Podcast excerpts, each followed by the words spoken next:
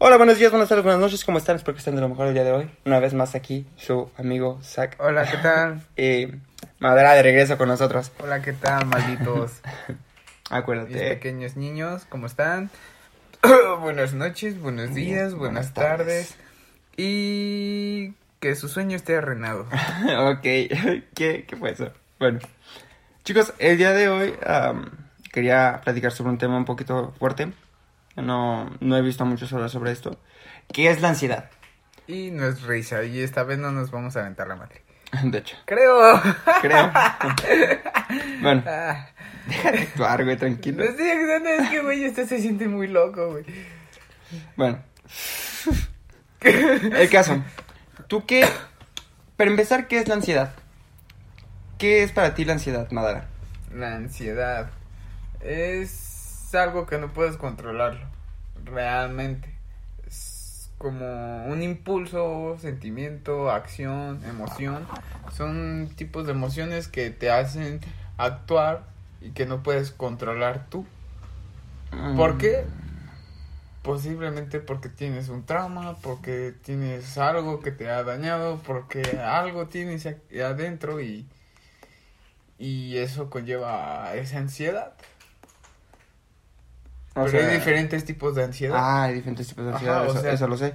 hay tipo- Pero hay en sí, en sí, en sí, para ti, ¿qué es la ansiedad como tal? O sea, no, no es es, una un- es tan un- alargada. por eso, es, es una emoción que, que no puedes controlarlo tú. Es una emoción que no la puedes controlar, Ajá. que te lleva a sentir más emociones, ¿ok? Exactamente, que es como... ah, Es cuando vas a una tienda de dulces, güey, tienes un 50 centavos, pero te lo quieres comprar todo de a Mm. Sí, sí. Entonces es así, se siente esa ansiedad, es una ansiedad. Es... Te vuelves ansioso, güey, es, es, es, es de verga, güey. Es cuando comes... Haz de cuenta, tú no puedes consumir dulce porque te altera, ¿no? Mm. Pero te vale madres, comes un puto dulce y chingó a su madre, güey. Te alteras. Te, te alteras, güey, y quieres probarte todos los putos dulces y ya no te puedes controlar. Y ahora tienes elevada tanta el azúcar que, ah, que estás como del tingo al tango, güey. Ujú. Mm, Eso es, eh, esto es imperativo, güey. Esa, esa es para ti la ansiedad. Ajá. Bueno. ¿Para ti qué es la ansiedad? Ah, mm, para mí la ansiedad es básicamente un, un algo que no puedes controlar, que está ahí, eh, persistiendo contigo ujú, todo el tiempo más o menos, por así decirlo. Am, pero yo creo que sería como mm, un estado, ajá, un estado de nuestra persona, así como estoy en este estado, estoy triste, estoy feliz, estoy eh, en modo ansiedad, por así decirlo. Se me ha cagado.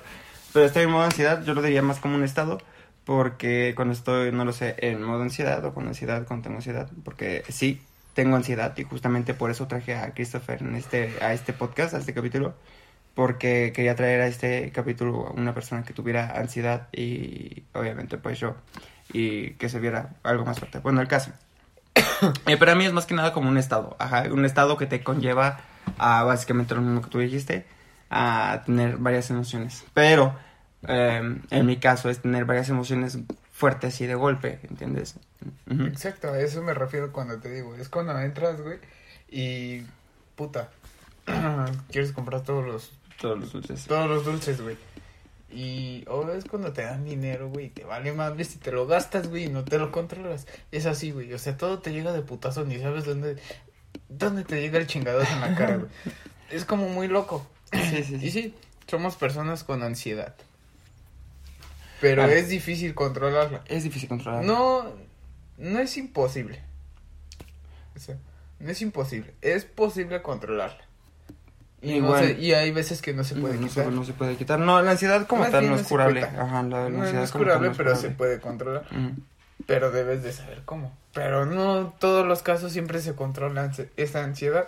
Bueno, ¿tú cómo descubriste que tenías ansiedad? ¿O cómo te dia- diagnosticaron? ¿O qué pedo? Eh, ¿cómo, ¿Cómo fue tu primera experiencia con ansiedad? Mm, pues yo era niño, güey. O sea, desde niño soy ansioso. O sea, siempre estuve ansiedad, siempre tuve. Pero siempre reprimí todo eso. Y al momento de reprimirlo es cuando te bota todo. Eh, De chingadas. Ah, pero ¿cómo, ¿cómo fue tu primera experiencia? O sea, ¿cómo fue tu primer ataque de ansiedad o algo así? Mm, empecé a golpear niños. ¿Empezaste a golpear niños? ¿Y ¿Por qué sabías que era ansiedad? ¿Mm? ¿O por qué sabías que era ansiedad o cómo te dijeron que era? Porque los empecé a golpear sin razón. O sea, ibas caminando así como si veías un niño y le pegabas. No, o sea, yo estaba bien en mi, en mi pedo aquí, en la cabeza, yo iba pensando otros pedos, y de repente me solté con enojo, impotencia, eh, tristeza, y puff, todos esos sentimientos explotaron y fue así como de verga, verga, necesito desquitarme, El provecho.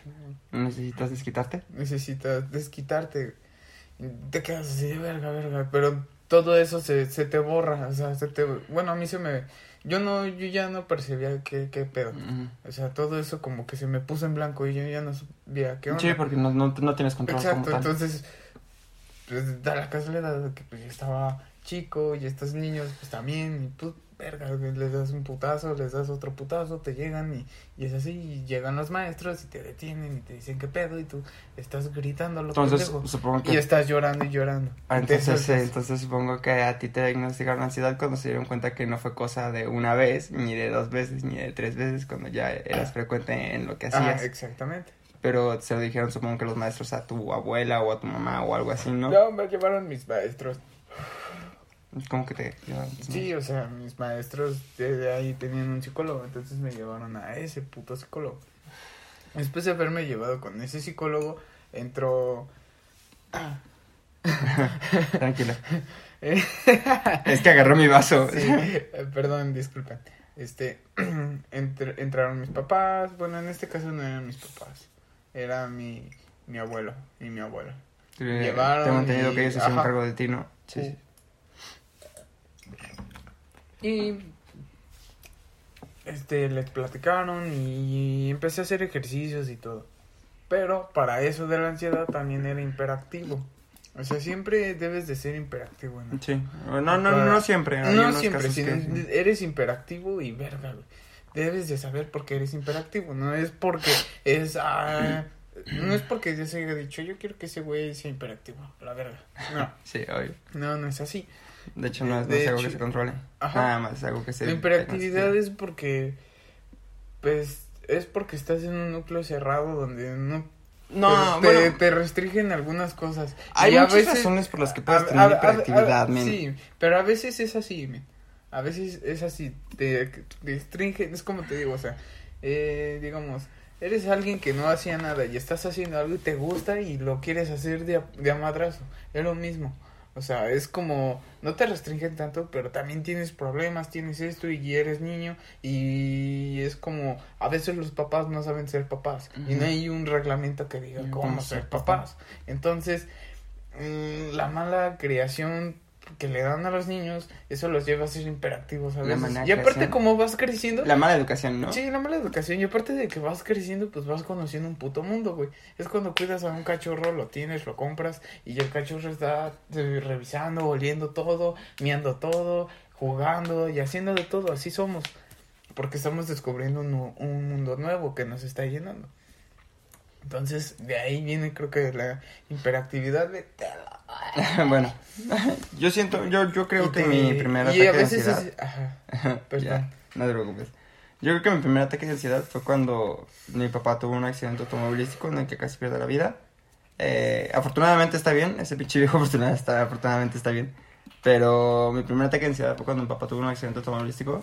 Yo iba saliendo de, de verlo, justamente porque estaba, estaba hospitalizado ya. Eh, fue en la carretera Querétaro, Guanajuato. Y fue en un hospital allá de Guanajuato. Entonces, iba saliendo de, del hospital de allá de Guanajuato. Y me fui a dar la vuelta para, ¿cómo se llama? Para que nadie me viera, man. Y ahí me agarré a llanto bien cabrón, pero un llanto bastardo. Ajá. Y también de ahí fue cuando me di cuenta que tenía ya una depresión, pero desde ese entonces, porque ya llevo, ya van siete años desde ese accidente. Entonces desde ese entonces yo llevo lidiando con depresión y con ansiedad. Em, y bueno, el caso es que yo me di la vuelta para que nadie me viera y empecé a soltarme llanto así a lo cabrón y estuve como dos, tres horas, no, como estuve como una hora, una, de una a dos horas llorando así, cabrón, cabrón. Em, ya después me calmé, em, Pero pues me di cuenta que, no sé, estaba triste y que la tristeza no se me, me iba a quitar. O sea, yo sabía que la tristeza no se me iba a quitar. Y fue entonces cuando dije, verga, algo, algo está mal aquí. y sí, ese, ese fue mi primer ataque de ansiedad, eh, en el accidente de mi papá. Fue, fue, estuvo muy bastardo, estuvo muy cabrón. Pero bueno. ¿Cuándo, ¿Cómo fue tu último ataque de ansiedad? Am, ¿Por qué? Mm, ¿Cómo fue y por qué? y pues porque se me habían juntado muchos problemas encima. Eso no justifica nada. Pero te, No, ese control es- te digo, tenemos. son emociones y son emociones que a veces uno no puede controlar. Sí, se son- vienen de amadoras y ya sé así que te digo, o sea, ni sabes que a qué hora te llega el chingadas.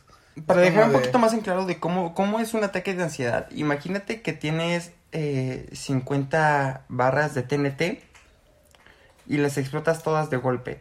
Obviamente vas a dejar un cráter muy enorme y una explosión cabrona. O es como la, la bomba de Hiroshima y Nagasaki en Japón. Ajá. La de los hongos, la de la Segunda Guerra Mundial. Sí, Es como eso. Que nada más cayó y ¡pum! Valió verga. Sí. Eso, eso básicamente es un ataque de ansiedad. Pero en, exactamente. en emociones, sentimientos. Sí, exactamente, eso es lo que Bueno. Pero también es la cuestión de verga, o sea, Tranquila. Eh, tu primer, eh, tu, ¿cómo fue tu último ataque ajá, y por es, lo, qué? es lo que estoy explicando. Pero sí, es como te digo, o sea, lle- llegas y dices, verga, eh, tienes tanto pedo aquí, tienes problemas en el trabajo, problemas en la escuela, problemas con tu pareja, problemas con, con tus padres, este, problemas con tus amigos, con tus compañeros, este, problemas hasta que porque se te pierde una pendejada tan insignificante, pero tratas de buscarla y, y eso te estresa, o algo que no te sale bien y, y eso, uf, vale más. Es, todo eso me pegó y fue así como, todavía que estaba triste, todavía que estaba enojado y emputado, eh, llega todo Mm, llegaste, esto. Ajá. supongo, ¿fue- ¿En dónde fue? Eh, fu- fue, fue aquí afuera de mi casa. Este, yo estaba, yo había llegado de trabajar eh, y sí, me habían regañado en mi trabajo y todo. Y no entendido llega- en ese entonces cuando tuviste tu último ataque, porque yo estaba con él cuando tuvo el último ataque así muy fuerte. Eh, tenías problemas también con tu pareja, ¿no? Sí, tuve problemas con mi pareja. O antigua pareja. Sí. Entonces, tuve problemas con ella, tuve problemas con mi abuela, tuve problemas con mi mamá, con mis hermanos eh, y en el trabajo.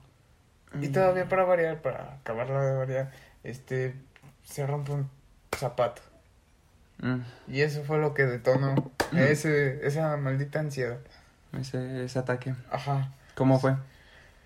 Yo iba caminando y era así como de, "Verga, ¿quieres quitarte todo eso de encima? Y, y con ver de que ah, vas caminando y por y la punta del pie se atora con, con una pendejada en una grieta de, de la banqueta, verga, se rompe, Se te rompe. quedas así, no mames. La suela, ¿no? Ajá, o sea, sí. eh, fue así como de, hoy es mi peor día.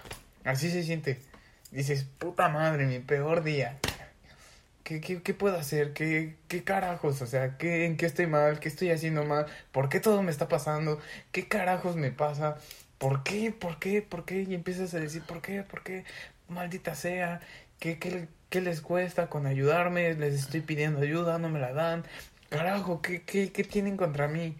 O sea, es como que sientes que todo el mundo está contra ti. Cosa que, que eso está muy cabrón porque mm, el mundo no gira alrededor nuestro. Alrededor nuestro. Nosotros giramos alrededor del mundo. Entonces está muy No, nosotros cabrón. giramos con él, más bien dicho. Sí, giramos con él más bien. Pero te das cuenta de que nosotros no somos la única Coca-Cola del refrigerador. Entonces, en esos sentimientos tú piensas que el mundo gira alrededor tuyo. Y te quedas así, carajo, ¿por qué esto no me sale bien? ¿Por qué me regañan si yo estoy haciendo esto? ¿Por qué ella tiene problemas? ¿Por qué ella siente esto? ¿Por qué mi mamá me está diciendo esto cuando yo quiero demostrarle algo diferente? ¿Por qué mis hermanos están en contra de mí? ¿Qué les estoy haciendo? ¿Qué pasa? O sea, carajo, ¿quieres literalmente desahogarte en todo? ¿Quieres llorar y di- dices, carajo, maldita sea, lo único que me falta, se rompe mi zapato? O sea, es algo tan pendejo insignificante, pero hasta en eso te fijas. Pero es algo tan cabrón porque fue la gota que derramó el vaso. Sí, fue así como de maldita sea. Ya cuando se derrama el vaso ya valió verga. Sí. Entonces, caminé, me empecé a, a desesperar, empecé a llorar, empecé así como puto loco en la calle, caminando, porque estaba en la calle.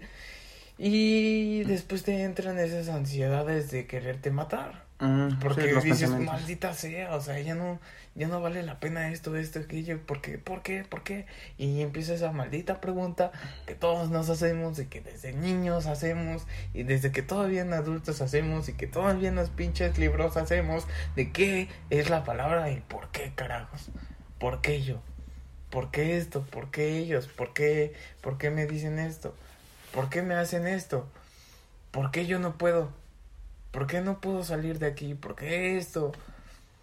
¿Por qué? ¿Por qué? Y No empieza sé. la pregunta aquí algo religioso. Bueno, no religioso, algo que te lleva a, a creer o no creer. No creer. O y dices, ¿por qué Dios? ¿Por qué Dios? ¿Por, qué, Dios? y es tan, tan ilógico cuando, Esa- esa cuando un ateo empieza a... Tiene, un, tiene un día malo y dice, ¿por qué Dios? ¿Por qué Dios? O cuando dices, bueno, yo no creo en eso y de repente te llega ese día y dices, ¿por qué Dios? Entonces esa maldita pre- pregunta, palabra, lo que tú quieras llega a tu mente. Y llega e invade todo eso y adentro de tu cabeza es cuando sabes que maldita sea, es tu peor enemigo. Sí, tu tú eres tu peor enemigo. Tu peor enemigo no solamente eres tú, tu peor enemigo es lo que tú estás pensando eso, de ti, eso. lo que tú estás diciendo de ti. ¿Pero por qué? Porque la gente te lo ha dicho y lo has retomado. Lo has ¿Y retomado. sabes qué es lo, la parte más ilógica? Que siempre agarramos las cosas malas, Malas. en lugar de las buenas.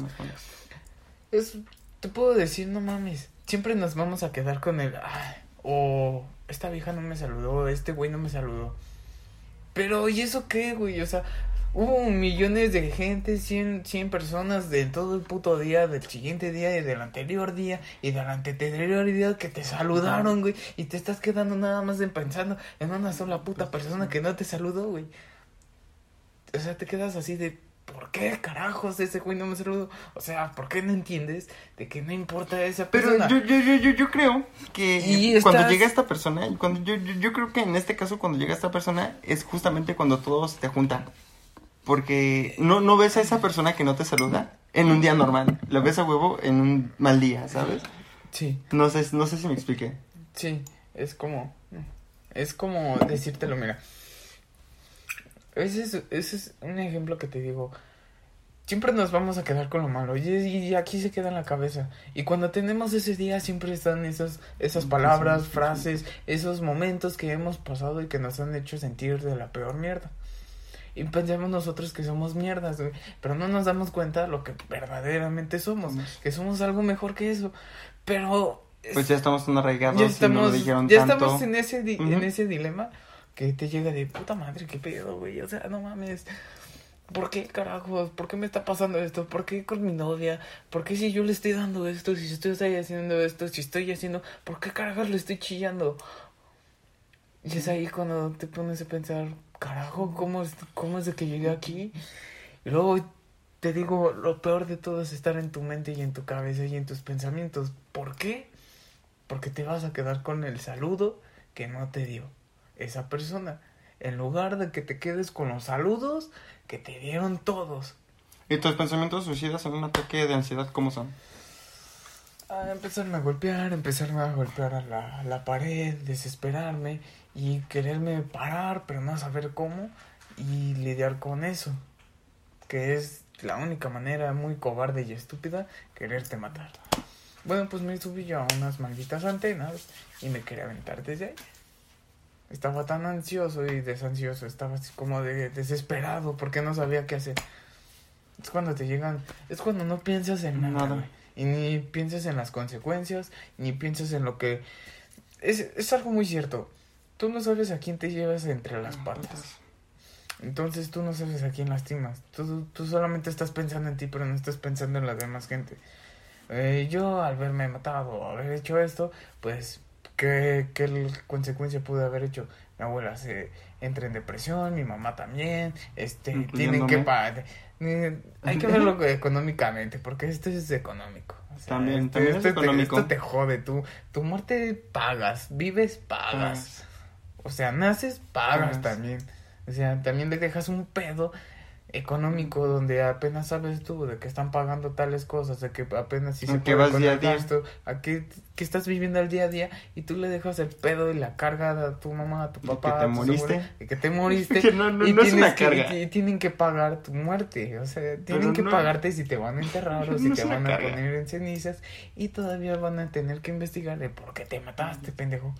Y todavía van a tener que lidiar de que vas a salir en los periódicos, en las redes sociales, de todo, y van a ser tachados.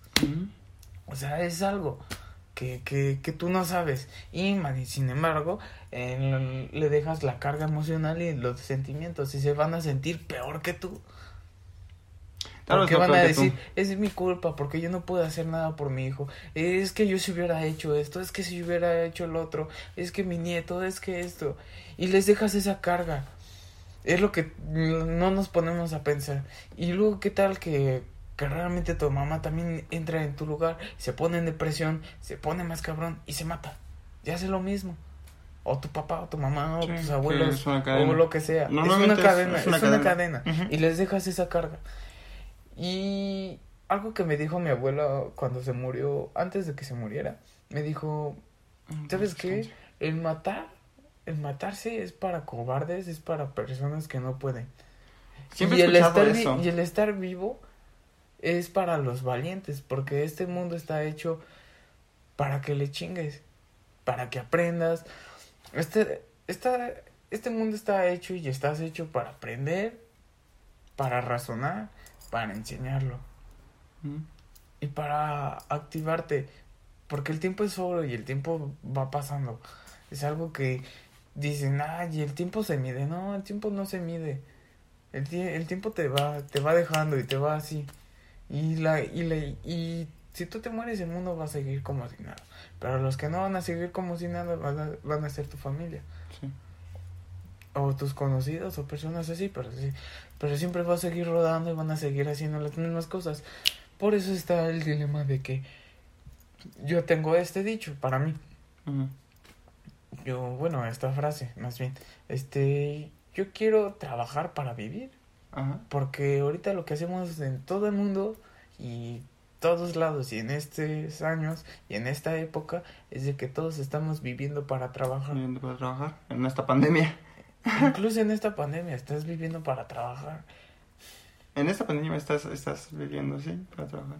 Estás sobreviviendo. Sí, pero pues esa es la cuestión, o sea, llegas a esos puntos donde dices, carajo, todo está yendo de la verga. No sé, algo que, algo que a mí la, la última vez que tuve un ataque de ansiedad, que fue la semana pasada o en esta semana, este, que me dejó, no sé, con el, con el pique, fue que, este, justamente esta semana tuve un ataque de ansiedad y fue la primera vez que mi mamá eh, vio cómo me daba un ataque de ansiedad como tal. Porque nadie había visto cómo me daban los ataques, porque, o sea, cuando yo sé que voy a explotar, trato de que nadie me vea, ¿sabes? Y trato de, de estar lo, lo más solo posible para que así como que nadie se preocupe tanto por mí, por así decirlo, y más sin embargo también que me dejen como calmarme solito, porque a base de hacer eso fue como aprendí también a calmarme, a controlarlo. El caso es que después de que mi mamá eh, ya sabía, ya había calmado todo este pedo, este, mi mamá me, me, me, dijo entre una plática que llevábamos que ella no sabía que estaba tan mal y yo me quedé pensando. Eh, no sabías que estaba tan mal pero yo no soy una persona que se quede callado en ese aspecto. Al menos no con familia porque o soy una persona que le reprocha mucho a su familia. Y yo no sabías que estaba tan mal llevo siete años en depresión llevo siete años con ataque de ansiedad Llevo siete años sintiéndome solo y tú no sabías que estaba tan mal. Te he comentado de que incluso he hecho intentos de suicidio y no sabías que estaba tan mal. Entonces, ¿qué atención le pones a tu hijo? ¿Sabes? No lo sé. También algo que me caló fue que, como por ejemplo, las reacciones de mis familias. Que mamá, para empezar, no sabía que estaba tan mal. O que podía llegar a tal grado de que me dé un ataque y literal chillar sin parar y pegarme y lastimarme cosas así. O mi hermana, que no creyó que, que, que lo que ella creyó fue que yo nada más hice una escena para hacerme pendejo todo el día o algo así. Y mi papá, que es lo más triste, creo. porque mi papá ni siquiera supo decirme un échale ganas, ¿sabes? Fue- siento que fue lo más puteado.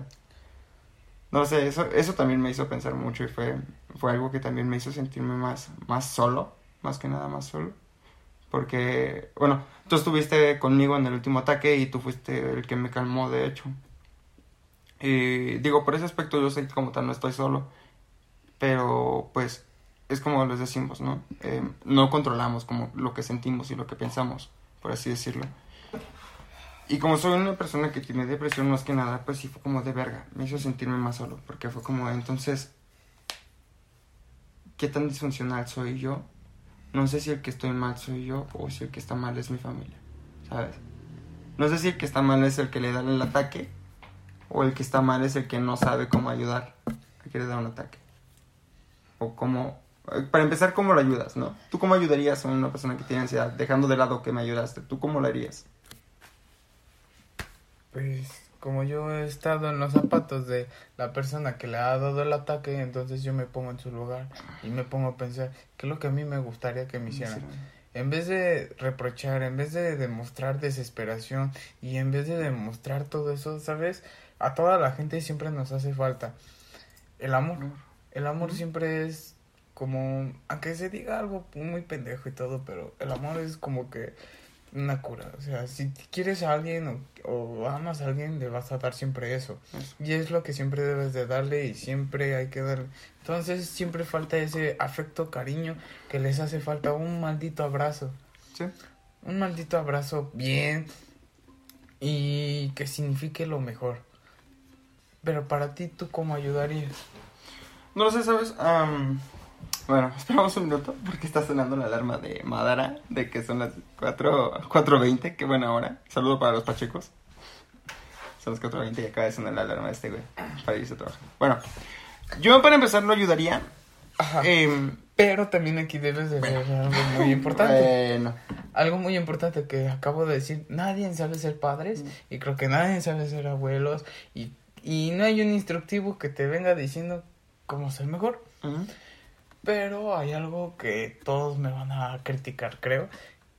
Está la Biblia, están, están las- los 10 mandamientos para ser un hombre perfecto y todo. El hombre perfecto no existe, solamente existió una vez y lo crucificamos todos nosotros. Y él pagó por todo eso. sí, qué chiste tan más tonto eso. Pero es verdad, o sea, el hombre Bueno. perfecto no existe. Bueno, no nos pero sí podemos ser mejores. Sí podemos ser mejor. Entonces es ahí donde entra. Nadie está mal. Nadie tiene culpa de nada. Sino simplemente de que son las acciones que hemos tomado. Porque te aseguro que tu papá, su papá no le enseñó cómo ser papá. Obviamente. Y tomó las enseñanzas. Y todo, todo se vuelve cadena. Tu mamá y su mamá No, no enseñó a su mamá.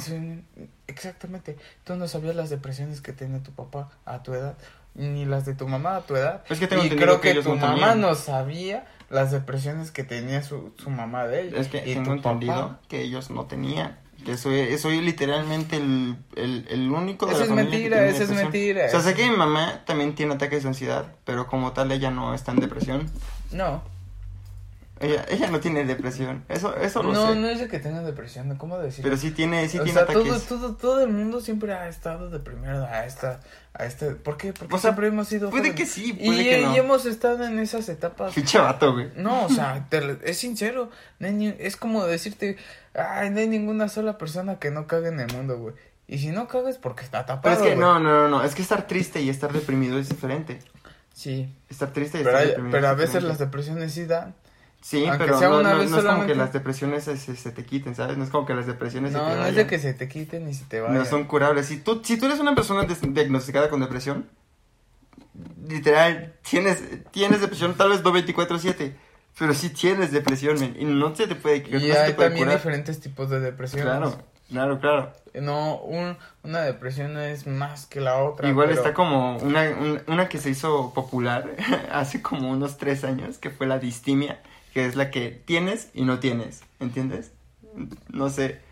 Siento que muchas personas lidian con esa, porque digo, si se hizo popular fue por algo, no creo que fue nada más porque la gente dijera, ah, pues voy a agarrar este modismo, ¿no? De que Me gusta estar deprimido, porque no, a nadie, yo creo, a nadie le gusta estar deprimido, A igual. nadie. Yo a veces extraño ese estado. Es que todo, Está raro. es que, es que lo que todo el mundo siempre ha tenido sus problemas y sus pedos, güey. Sí, la sí, neta, sí, sí. la neta, así, sacándolo de, de rollo así.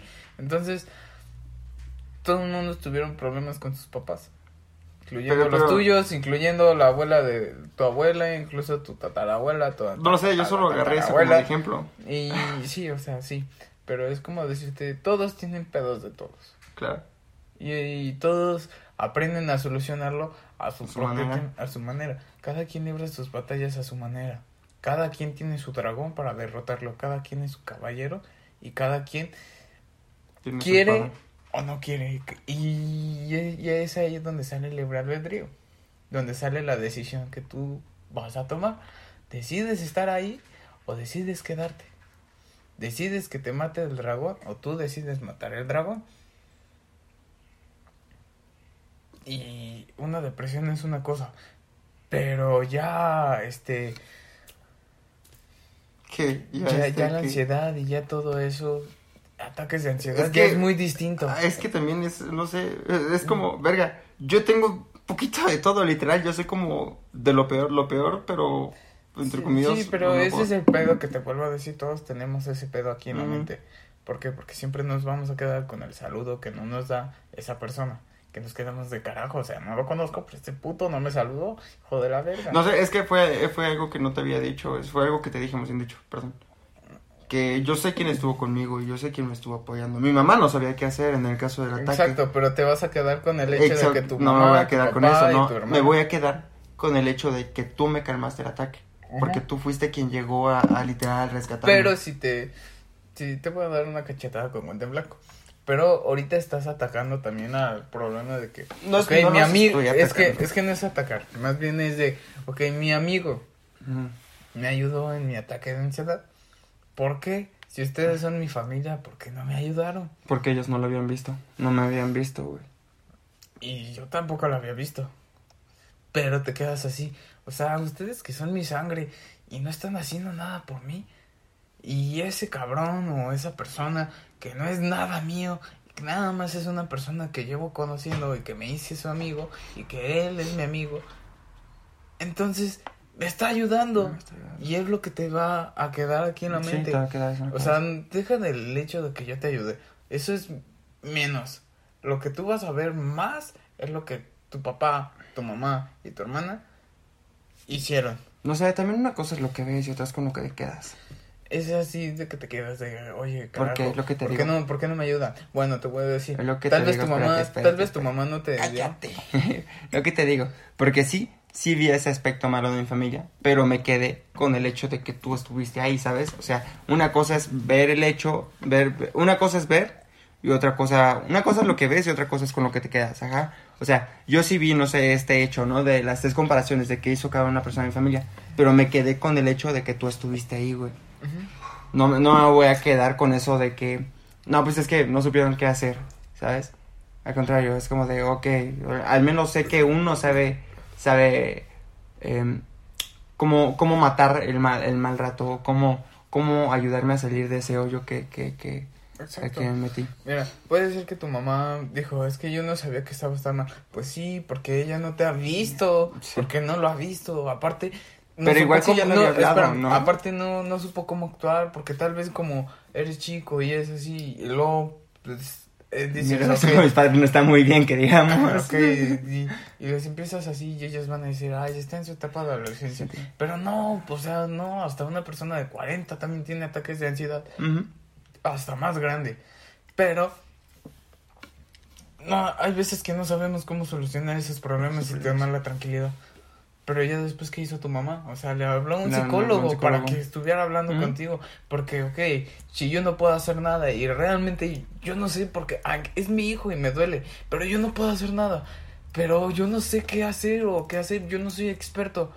Es, ¿Qué hago? ¿Qué hago? Bueno, tu mamá lo que hizo fue marcar y marcó a un psicólogo y te lo da.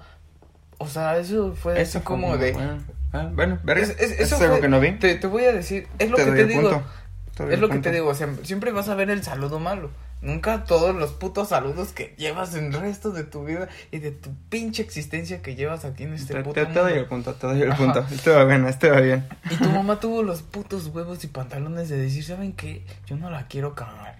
Y antes de cagarla, prefiero que esté un experto y hable con él, porque tal vez yo no tenga las palabras que esa persona tenga para él. Ah, pues Tal justamente cuando me dijo que, este, que ella no sabía que estaba tan mal, fue por lo mismo, porque es- me, pre- preguntó, me preguntó de qué, qué me había dicho la psicóloga, porque me tocó una psicóloga. y yo me quedé como que, que- ¿qué? ¿Por qué?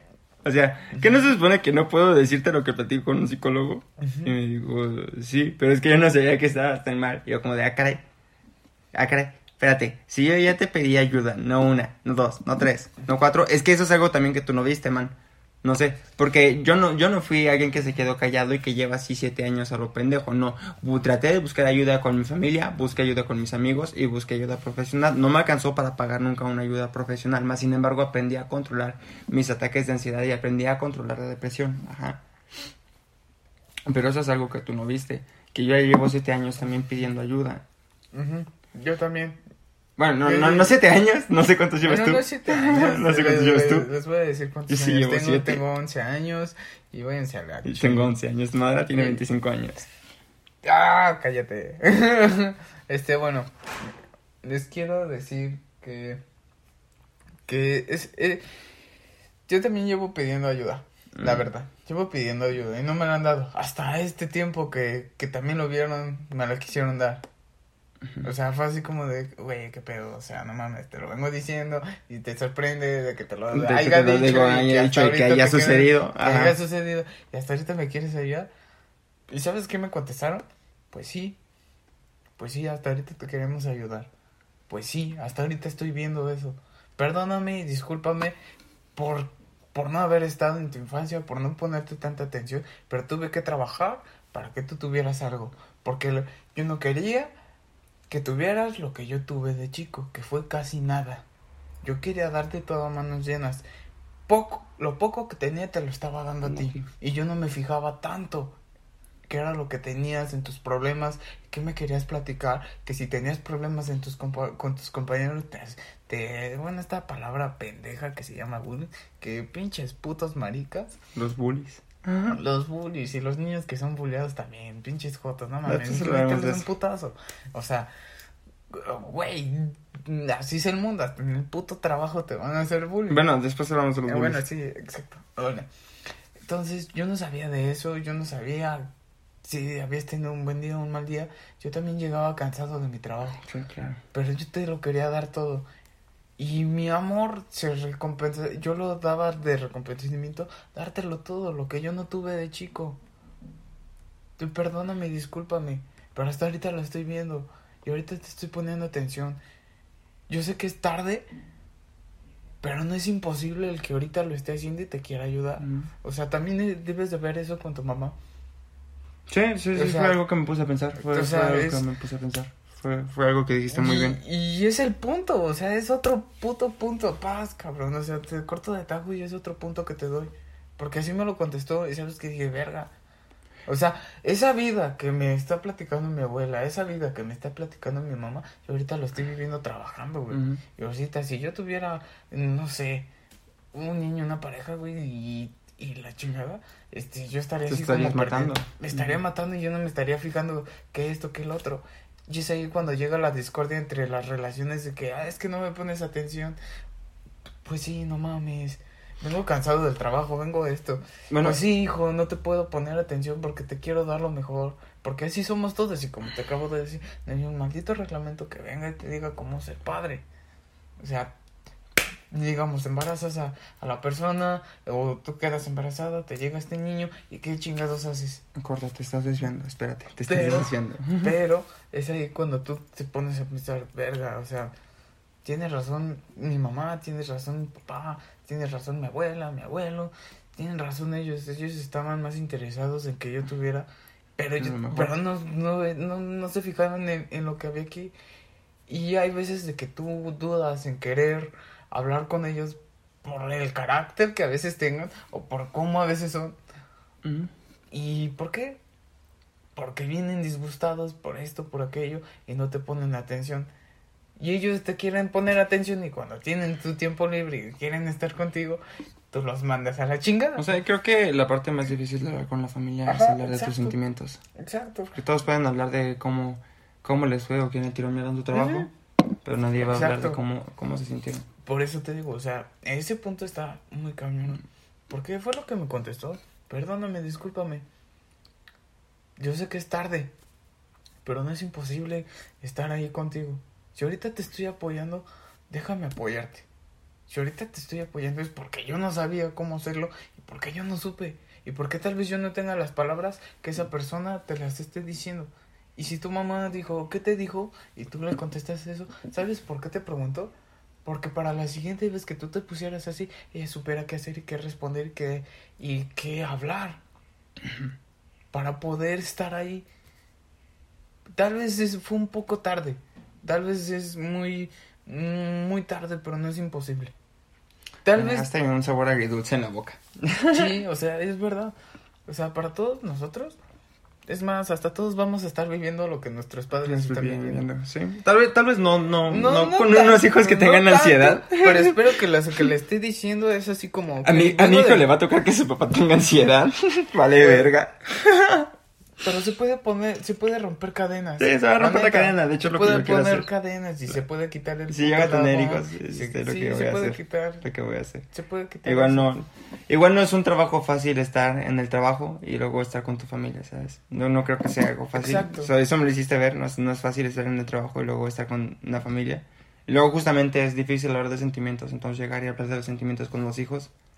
Porque no solamente te fijas en el trabajo, tienen que pagar renta, tienen que pagar el agua, tienen que pagar el gas, la luz, este, eh, tienen que comprar ropa, gastos, tenis, sus la comida, este, y es muy difícil que a ti te vayan a, a poner toda la atención. atención que necesitas.